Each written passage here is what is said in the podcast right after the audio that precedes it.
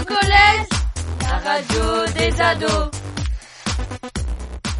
Bonjour, je m'appelle Alexis et je vais vous présenter une BD qui s'appelle Seul, dont les auteurs sont Gozat Evelman et édité chez Dupuis. C'est l'histoire de cinq enfants qui menaient leur vie paisiblement quand tout à coup ils meurent accidentellement. Ils se sont alors retrouvés dans un monde parallèle où les adultes avaient mystérieusement disparu. Les cinq enfants vont devoir alors se débrouiller. À l'aide de leurs amis, ils vont découvrir comment ils sont morts. Mais des événements étranges vont se dérouler et les enfants vont devoir se défendre. Cette bande dessinée m'a plu car celle-ci parle d'enfants d'aventure, d'action, de sang, d'armes et de créatures folles. Tout ceci va donc vous plaire.